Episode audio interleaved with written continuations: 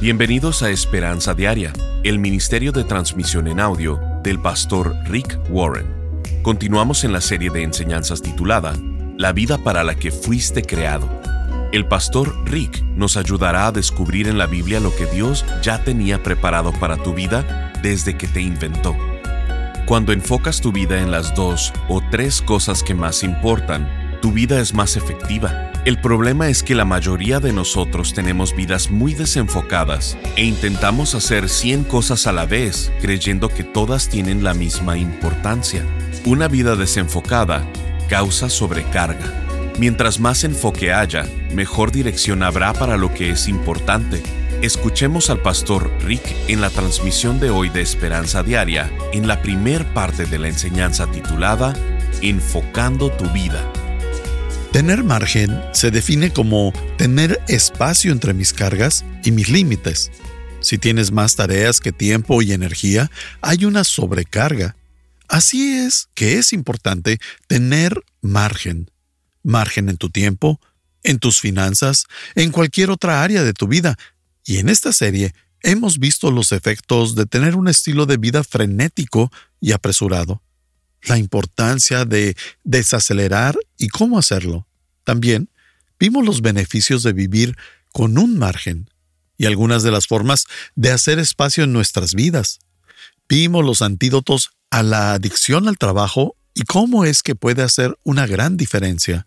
Y la semana pasada vimos la estrategia de Jesús para reducir los niveles de estrés y de tener más descanso en nuestras vidas.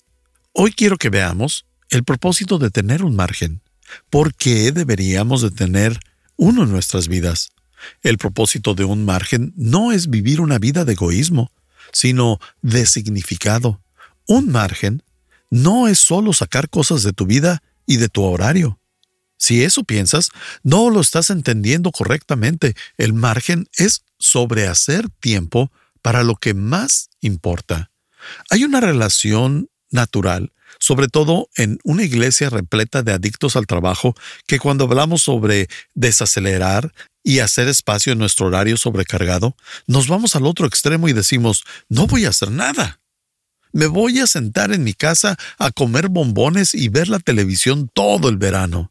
Fuimos hechos para más cosas que solo descansar. Dios no nos puso en esta tierra para que eh, nos jubiláramos nos puso aquí con un propósito y un plan para nuestras vidas. Sí necesitamos descansar.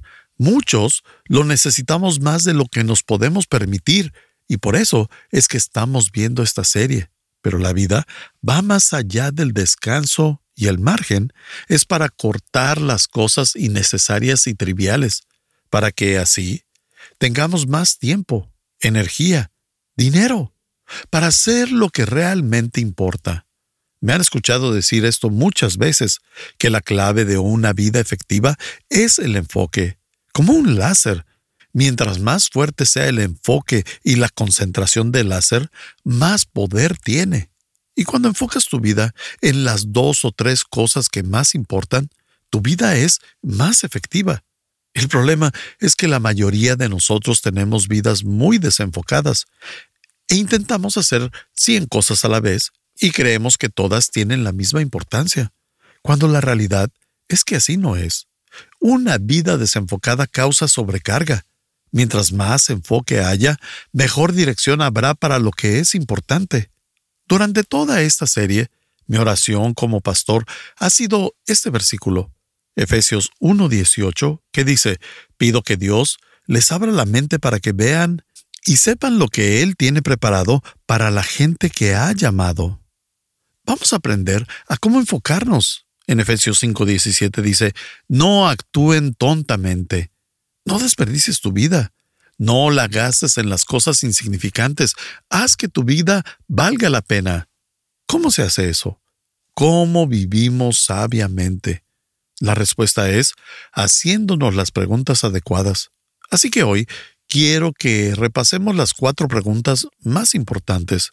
Si puedes entenderlas, contestarlas, tus niveles de estrés reducirán y los de satisfacción aumentarán. Vivirás una vida de significancia, sentido y propósito. sabrás qué sacar de tu vida y qué agregar, qué sacar de tu presupuesto y qué agregar. Entonces, número uno, ¿cuál será el centro de mi vida? En otras palabras, ¿por qué o por quién voy a vivir? Ese es el punto de partida. Obviamente, hay muchas opciones. Puedes centrar tu vida en tu carrera, en un deporte, en un pasatiempos, en hacer dinero, en salir a citas, en tener diversión o en coleccionar cosas, etc. No hay nada de malo con estas cosas. Todas están bien, pero también son pésimas como centro de tu vida. No son suficientemente fuertes, sólidas o seguras para ser el centro de tu vida. Necesitamos un centro que sea estable, que nunca se nos pueda arrebatar porque si es algo que pueda cambiar, tu seguridad se irá y estarás bajo mucho estrés. La Biblia nos dice en Salmo 62.10, si tus riquezas aumentan, no las hagas el centro de tu vida. ¿Por qué? ¿Por qué no debería de poner mis riquezas o adquisiciones en el centro de mi vida? Hay un par de razones. Puedes perderlo todo. Hay cientos de formas en las que puedes perderlo todo instantáneamente de un día para otro. Si construyes tu vida en torno al dinero, vas a sentirte tenso constantemente porque el dinero se debe mantener. No es una razón suficiente buena como para hacerla el centro de tu vida. Aparte, la vida no se trata de eso.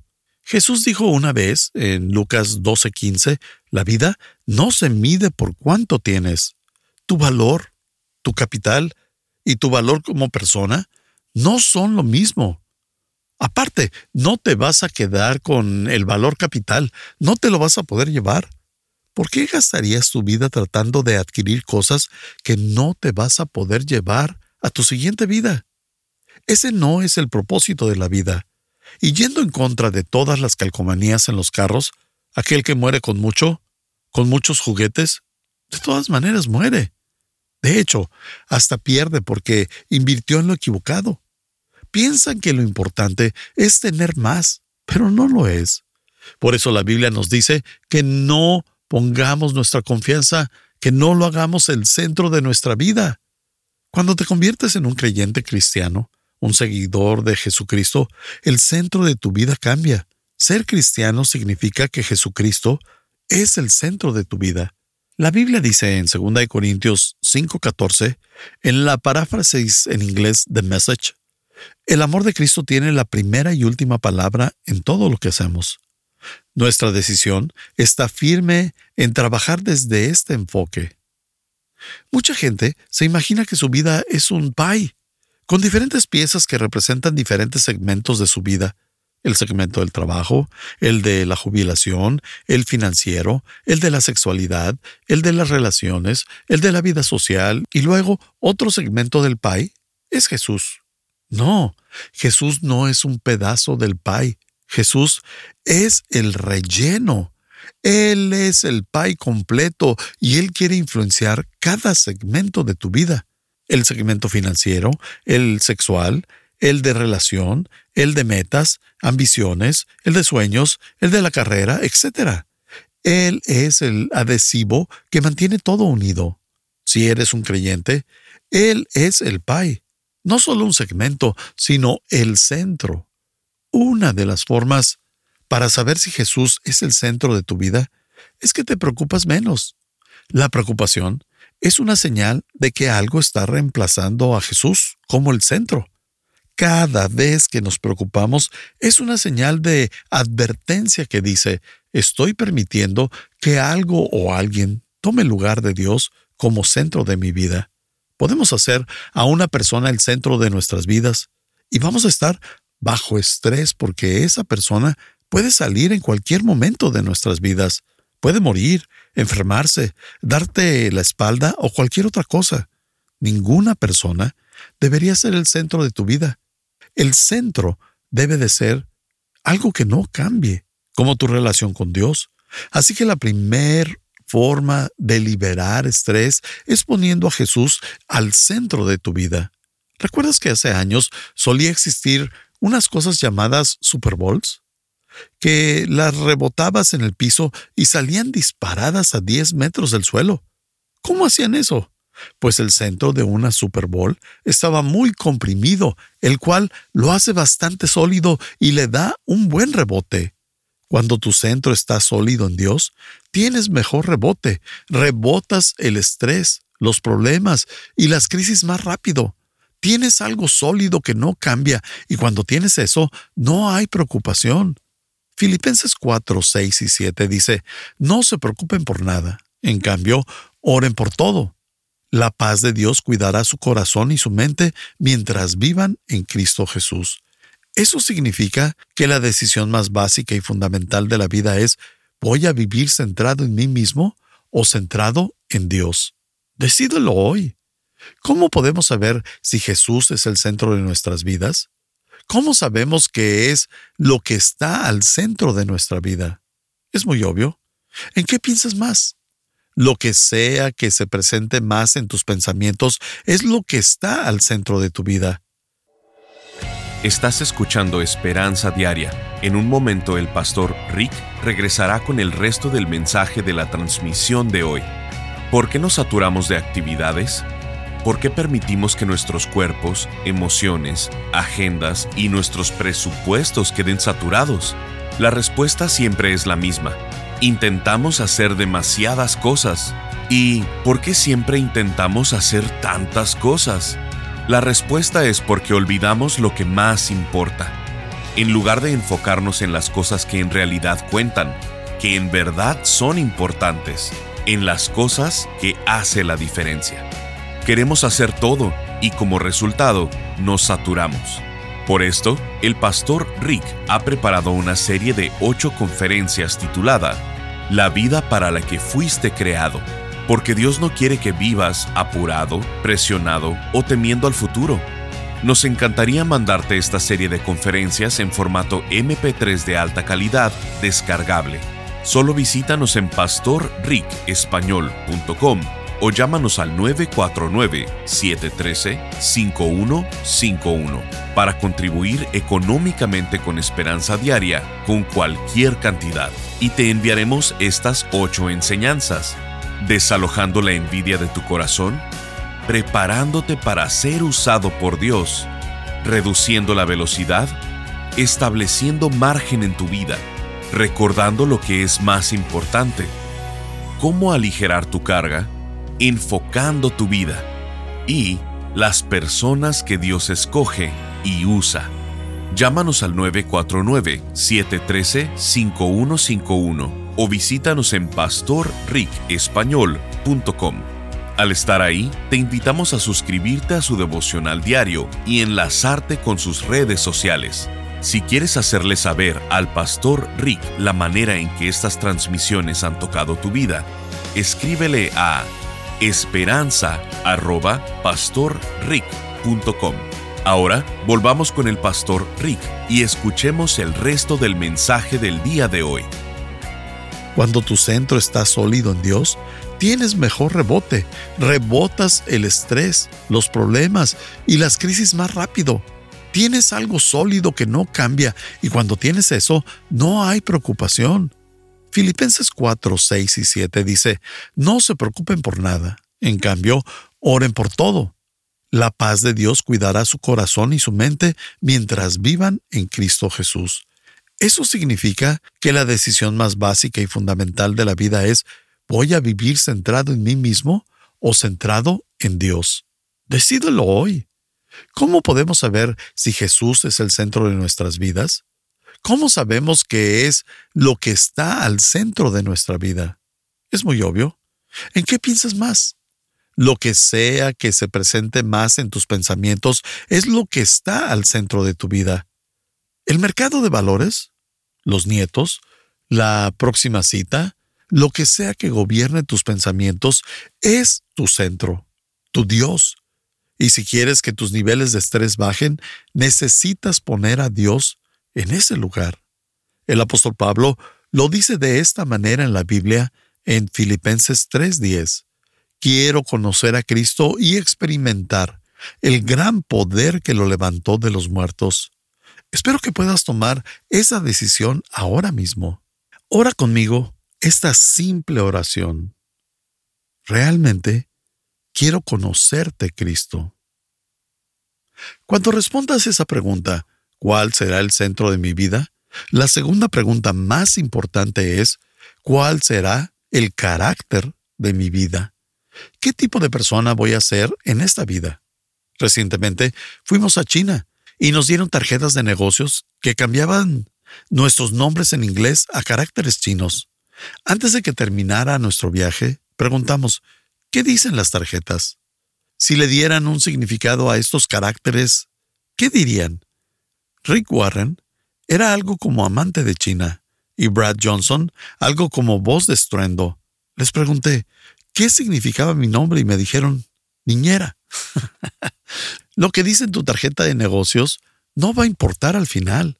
No se trata de lo que haces, sino de quién eres.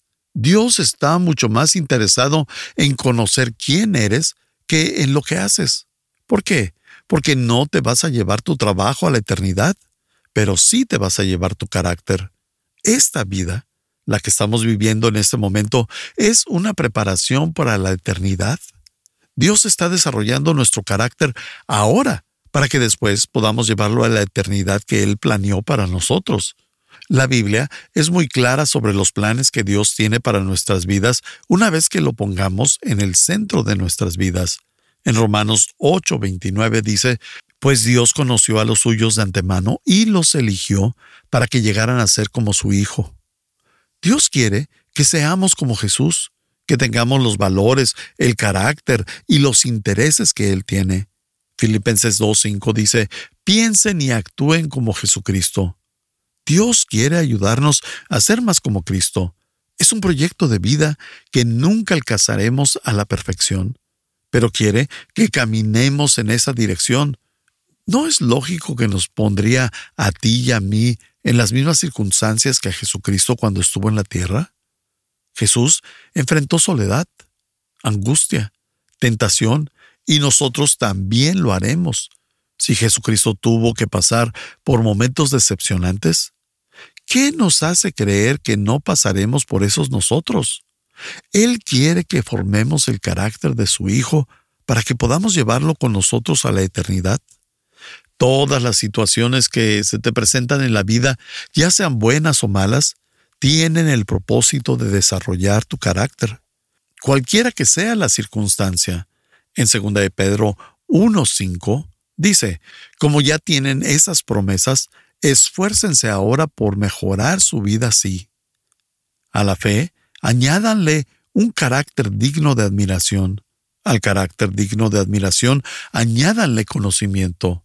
Dios está trabajando en nosotros para que seamos como su Hijo, no conozco una mejor descripción del carácter de Jesús que en Gálatas 5, que habla sobre el fruto de lo que el poder de Dios hace en nosotros mientras más nos acercamos a Él. Y describe cómo es Jesús. El fruto del Espíritu de Dios es amor, la alegría, la paz, la paciencia, la amabilidad y la bondad. Todas estas cualidades las tiene Jesús y así es como Dios quiere que seamos. Pero hay un secreto. La manera en la que Dios hace eso es muy diferente a como esperamos. Dios hace esto, trabaja en tu carácter nuevo, como el amor, la paciencia, la paz, y lo hace poniéndonos en circunstancias opuestas. Si le dices a Dios, quiero volverme una persona más amorosa, ¿crees que te va a rodear de gente amorosa? Así no funciona. Odio eso, pero así no funciona. Cuando dices quiero ser una persona de amor, Dios te va a poner alrededor de mucha gente con poco amor porque así desarrolla tu carácter. Cuando dices, como muchos de ustedes lo han hecho estas últimas semanas, quiero ir más lento, quiero aprender a poner un margen en mi vida, ¿qué crees? Tu vida se acelerará en casa, en el trabajo, con los niños, todo va a ser cada vez más rápido. Y piensa, Señor, ¿por qué me haces esto? Pues lo hace porque es una oportunidad para que crezcas. Te pone exactamente en la situación opuesta. Él quiere desarrollar nuevos hábitos en nuestra vida. Y el carácter es la acumulación de buenos hábitos. Si tienes el hábito de ser amable con la gente, la gente te verá y dirá que eres una persona amable. Y Dios está desarrollando esos buenos hábitos en nosotros para que tengamos un buen carácter. Todos sabemos lo difícil que es tener buenos hábitos. No es fácil, es más fácil desarrollar malos hábitos que buenos. Y por eso, la segunda pregunta que enfrentamos en estas preguntas de la vida, la decisión que debemos de tomar es comodidad o carácter. ¿Qué me importa más? ¿Voy a elegir la opción fácil o la opción correcta? La tercera pregunta que enfocará tu vida es ¿cuál será la contribución de mi vida? En otras palabras, ¿cómo voy a utilizar los talentos y habilidades que Dios me dio? ¿Voy a usarlos para beneficio propio o para ayudar a otras personas? Primera de Pedro 4.10 dice, Dios, de su gran variedad de dones espirituales, les ha dado un don a cada uno de ustedes. Úsenlo bien para servirse los unos a los otros. Y en Efesios 2.10 dice, pues somos la obra maestra de Dios. Él nos creó de nuevo en Cristo Jesús, a fin de que hagamos las cosas buenas que preparó para nosotros tiempo atrás. Hay una cosa que todos tenemos en común. Todos queremos hacer una diferencia con nuestras vidas. Puede que te hayas rendido y pienses que no eh, lo vas a lograr, pero en el fondo aún te gustaría poderlo hacer. Te gustaría hacer un impacto, dejar tu marca, influenciar a otros, hacer una diferencia en este mundo. ¿De dónde crees que viene ese deseo? Viene de Dios. Dios te diseñó para que hicieras una diferencia, que contribuyeras en el mundo. No fuiste puesto en la tierra simplemente para llenar un espacio, respirar, usar recursos, después jubilarte y morir. No, Dios te formó de manera única para que hicieras una contribución única. Forma es un acróstico que sirve para identificar cómo fuiste diseñado mediante dones espirituales, tus pasiones, habilidades, personalidad y experiencias. Las cinco maneras en las que Dios nos forma son formación espiritual, oportunidades, recursos, mi personalidad y antecedentes. Y Dios te ha dado ciertas experiencias dolorosas, otras buenas o malas, que te hacen ser tú. Dios te dio una personalidad única. Algunas partes te gustan y otras probablemente no, pero las hizo específicamente para que fueras tú y te dio un corazón. Algunas cosas te encienden y otras no te llaman la atención en lo más mínimo. Te apasionan algunas cosas y otras te aborren por completo. Dios nos da a todos diferentes pasiones y corazones para que el mundo funcione. Si a todos nos gustara hacer lo mismo, todos competiríamos por ello y las demás cosas quedarían incompletas. Así que Dios nos hace a todos diferentes para que todo lo que se necesite hacer se haga. Dios te formó único por una razón, hacer una contribución. Estás escuchando Esperanza Diaria el pastor Rick regresará en un momento para cerrar la transmisión del día de hoy. Hola, le escribo para decirle que el devocional del día de hoy titulado ¿No puedes imaginar tu futuro? Confía en Dios. Ha sido para mí uno de mis preferidos.